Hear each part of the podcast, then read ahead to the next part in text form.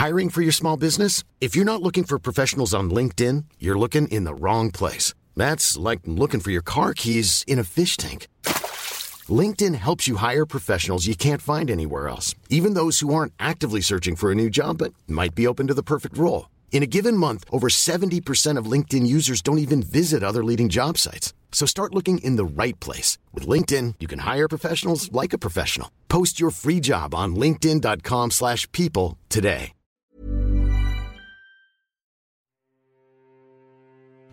Hello, bienvenido a Aprender Inglés con historias cortas.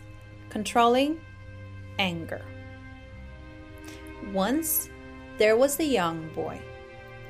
This boy had problems controlling his anger. When he got angry, he would say the first thing that came to mind, even if it affected people.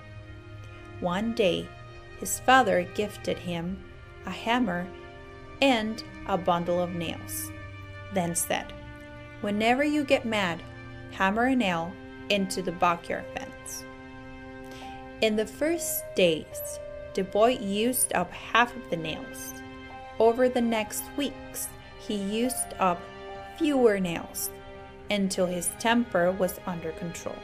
Then, his father asked the young boy to remove a nail for each day he didn't lose his temper. On the day when the boy removed his last nail, his father told him, You have done good, boy. But can you see the holes in the wall? The fence is never going to be the same. Likewise, when you say mean things in anger, you leave a scar. The end.